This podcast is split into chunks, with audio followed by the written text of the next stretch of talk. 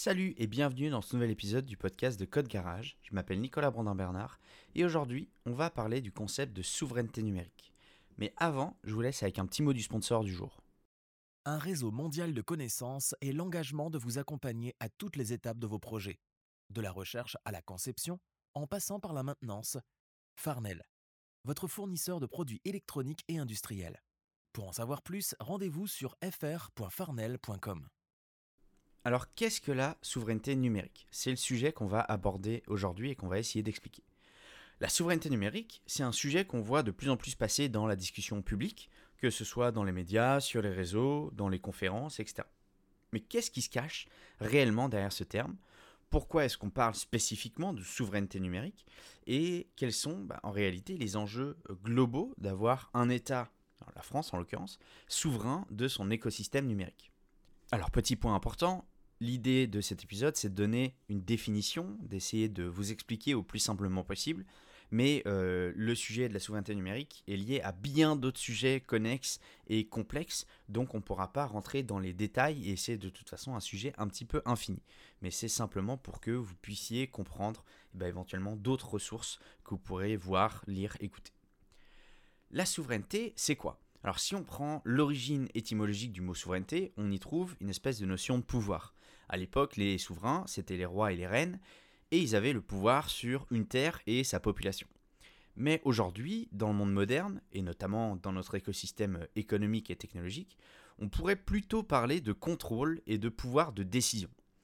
Un État entièrement souverain de son économie, par exemple, c'est un État qui peut prendre des décisions, avoir une stratégie, et décider d'aller dans un sens sans contrainte externe. Alors quand on parle de l'État, c'est l'État et ses citoyens.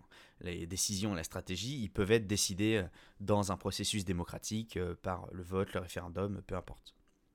Alors pourquoi est-ce que l'État aurait des contraintes? Eh bien, en réalité, une nation, elle peut rencontrer des contraintes dans sa propre gestion, quand elle fait notamment partie d'unions, ça peut être des unions commerciales, économiques, législatives, c'est le cas avec l'Union européenne par exemple, ça peut être parce qu'elle est euh, en communication, en échange avec d'autres États ou même en partenariat avec des entreprises privées. Et si jamais ces unions-là, elles sont déséquilibrées en défaveur justement du pays, eh ben, on arrive à avoir des contraintes dans la gestion. Prenez par exemple un exemple très très simple, l'image d'un avion dans lequel euh, trois personnes peuvent piloter en même temps que vous. Si vous voulez atterrir mais que les trois autres personnes veulent continuer à voler, ben vous êtes contraint de continuer à voler. Sauf évidemment si vous arrivez à convaincre tout le monde que vous voulez atterrir et que c'est la bonne chose à faire. Alors pourquoi est-ce que la souveraineté c'est un sujet si important? Et est-ce qu'on est, euh, en mesure encore de piloter notre propre avion ou pas euh, dans l'écosystème numérique? Quand on parle de numérique, on en arrive euh, trop vite à ramener ça à des sites web et des applications mobiles et des, logiciels sur nos ordinateurs. La réalité, c'est que le numérique, ça englobe notre industrie électronique, la création de composants, de cartes, de contrôleurs, etc.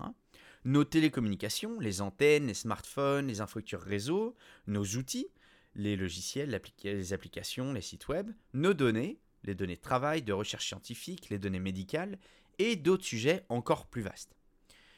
Et quand on ne maîtrise pas une industrie, eh ben on ne maîtrise pas les conséquences que peuvent avoir cette dernière sur le territoire. On ne maîtrise pas la sécurité des usagers non plus, leur confidentialité potentiellement, et la, disponibilité à long terme ou pas des produits et des services. En matière d'économie, euh, ce sont des produits et des services qui font bah, sortir de l'argent sans jamais les réinvestir au niveau national, ou parfois en, en réinvestissant national, mais en essayant d'éviter euh, de payer des impôts, etc. Ça, après, c'est autre chose. En matière écologique, ce sont aussi des produits et des services qui sont conçus sans forcément de régulation, euh, parfois, euh, selon les pays, avec des énergies fortement carbonées, des matériaux sourcés au détriment de notre planète, etc. etc. Évidemment, en matière sociale, les conditions de travail, la rémunération et la sécurité des travailleurs est souvent pas une préoccupation autant que chez nous. Donc la question légitime qu'on peut se poser, c'est est-ce qu'on peut faire mieux en France? Et la réponse la plus simple, ça sera oui, mais il faut s'en donner les moyens et reprendre confiance. Aujourd'hui, dans les décisions prises par les personnes qui sont en place et depuis quelques années, l'option de financer et d'investir dans l'industrie numérique nationale plutôt qu'à l'international n'est même pas étudiée, ou du moins pas suffisamment. Ce qu'il faut, c'est un soutien. S'il y a du soutien, alors peut-être, sûrement même, on pourra faire mieux et réapprendre à maîtriser notre monde numérique, notre écosystème numérique, à l'échelle nationale et pourquoi pas européenne. L'amélioration de la souveraineté numérique, c'est une stratégie de longue haleine et certaines décisions euh, de demain n'auront des répercussions que dans 10 ans, 20 ans. C'est une des raisons pour lesquelles euh, ces enjeux sont importants et doivent être discutés euh, dès aujourd'hui. D'ailleurs, le sujet de la souveraineté numérique ne doit pas être celui de la France uniquement, hein. ça doit être un sujet pour tous les pays qui doivent investir massivement et se donner les moyens de retrouver même un contrôle partiel de leurs industries numériques. Alors, je vais vous donner euh, un cas concret pour que vous représentiez un petit peu euh, l'impact que ça peut avoir dans nos vies. Parce qu'on a utilisé des définitions et des explications plutôt génériques jusqu'ici pour donner une espèce de vue d'ensemble du concept. Mais en prenant un exemple concret, on va bien comprendre les tenants et les aboutissants de euh, la souveraineté numérique. En 2015, le ministère de l'Éducation nationale a accepté un investissement du géant Microsoft à hauteur de 13 millions d'euros pour accélérer le développement numérique de l'école publique française. Ce qui, en théorie, est une avancée positive. Évidemment, on va venir ajouter du matériel dans les écoles et donc peut-être réduire la fracture numérique, etc. Sauf qu'en apportant un tel investissement, eh ben, une entreprise américaine détient par la même occasion un droit de regard sur une, administration stratégique française. Et elle, elle gagne aussi un point de pression économique sur les futures décisions. L'éducation nationale cherche à former ses euh, professeurs à l'utilisation de logiciels bureautiques. Évidemment, Microsoft offre donc des formations gratuites sur sa suite Office 365.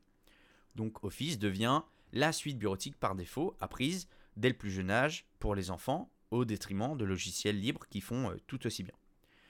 L'éducation nationale recommande l'apprentissage du code à l'école. Microsoft offre Coding with Minecraft, qui tourne évidemment à merveille sur les ordinateurs qui ont été fournis précédemment. La télémétrie, donc qui est euh, l'analyse de l'utilisation, offrira du coup des données importantes sur l'apprentissage du code en France à Microsoft pour les années à venir. Et ça, c'est réellement que la partie visible de l'iceberg. En réalité, l'impact, il est tentaculaire. Mais euh, il est très bien résumé par euh, l'association Framasoft dans un article que je vous mettrai en lien. Mais il y a une petite phrase que, je, que je peux vous lire. C'est ce que Microsoft veut en ce moment, ce n'est pas que vous utilisiez telle ou telle tablette, c'est que vous utilisiez des logiciels Microsoft pour vous y habituer. En résumé, avec cet investissement dont je vous ai parlé, Microsoft a réussi à habituer toute la future génération à l'utilisation de ses produits, Windows, Edge, Word, Excel, PowerPoint, Minecraft, etc., pour plus de 6 millions de jeunes citoyens français, soit un investissement euh, d'à peine 2 euros par futur utilisateur, ce qui est plutôt rentable en général. Alors, dans euh, l'état actuel des choses, l'idée c'est pas de jeter la pierre à qui que ce soit, mais simplement de vous donner des pistes de réflexion et des sujets à aborder, éventuellement à défendre si jamais ça vous vient à l'esprit, parmi bah, quelques préoccupations actuelles de la souveraineté euh, numérique. Aujourd'hui, les données de santé pour la recherche médicale sont encore stockées sur le Health Data Hub de euh, Microsoft. Je vous mettrai toutes les sources un petit peu de, ces choses-là. Euh, certains sites et contenus du gouvernement sont euh, hébergés chez Amazon AWS. Des députés français ont reçu des routeurs euh, Huawei pour leur bureau pour bah, faciliter euh, la vie et leur connexion Internet. L'enseignement supérieur et la recherche scientifique se passent entièrement sur Google Docs pour pouvoir partager ces données, etc. Tout ça, c'est un ensemble de choses où, en réalité, on se rend simplement compte de notre état de, notre état de, euh, de, souveraineté numérique. Il est quasiment à zéro, puisque la majorité des entreprises françaises, mais également l'État français, utilisent en grande majorité des euh, outils. Alors ça peut être euh, américain, ça peut être de plein d'autres pays. L'idée, c'est pas de dire que tel, tel pays doit être notre ennemi économique, numérique ou quoi que ce soit, absolument pas.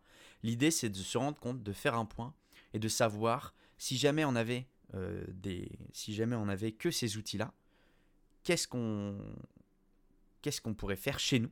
Et eh bien, en réalité, chez nous, actuellement, malheureusement, on n'a pas suffisamment, euh, ou on ne prend pas le temps de, euh, d'investir suffisamment dans ces solutions qui pourraient nous permettre de regagner un petit peu de cette souveraineté numérique. Et on entend souvent euh, dire que les, investisseurs, les ingénieurs français, etc., ne sont peut-être pas au niveau, ou peu importe. En réalité, nos écoles et nos ingénieurs sont largement au niveau, puisque justement les pays qui développent, euh, notamment les États-Unis, qui développent tous ces outils-là, euh, font appel à beaucoup d'ingénieurs français qui les recrutent euh, pour travailler sur ces outils. J'espère que le concept de souveraineté numérique est un petit peu plus clair pour vous. J'espère, j'ai essayé de pas trop l'orienter, mais en même temps, je ne peux pas vous dire que la souveraineté numérique aujourd'hui est dans un bel état. absolument pas. Donc, l'idée, c'est pas de vous faire pencher d'un camp plutôt que l'autre ou quoi. C'est juste de vous exposer un petit peu D'abord la définition et puis euh, ce que ça implique et l'état aujourd'hui de là où on est. Euh, ça va, ça tend un petit peu à s'améliorer, notamment sur euh, les systèmes d'information au niveau du gouvernement et de l'État. On commence à revenir un petit peu à de bonnes pratiques mais il y a encore beaucoup de chemin à faire. Donc n'hésitez pas à vous renseigner, à lire un petit peu les articles que je vous aurais mis en source dans l'épisode si ça vous intéresse. Et moi, je vous donne rendez-vous la semaine prochaine pour un prochain épisode du podcast ou directement sur code-garage.fr pour retrouver tous nos articles de blog, tous les podcasts, mais également toutes les formations pour vous former euh, au web, euh, à Git, euh, pour trouver un job, devenir freelance, etc., etc. Donc moi, je vous donne rendez-vous la semaine prochaine. Salut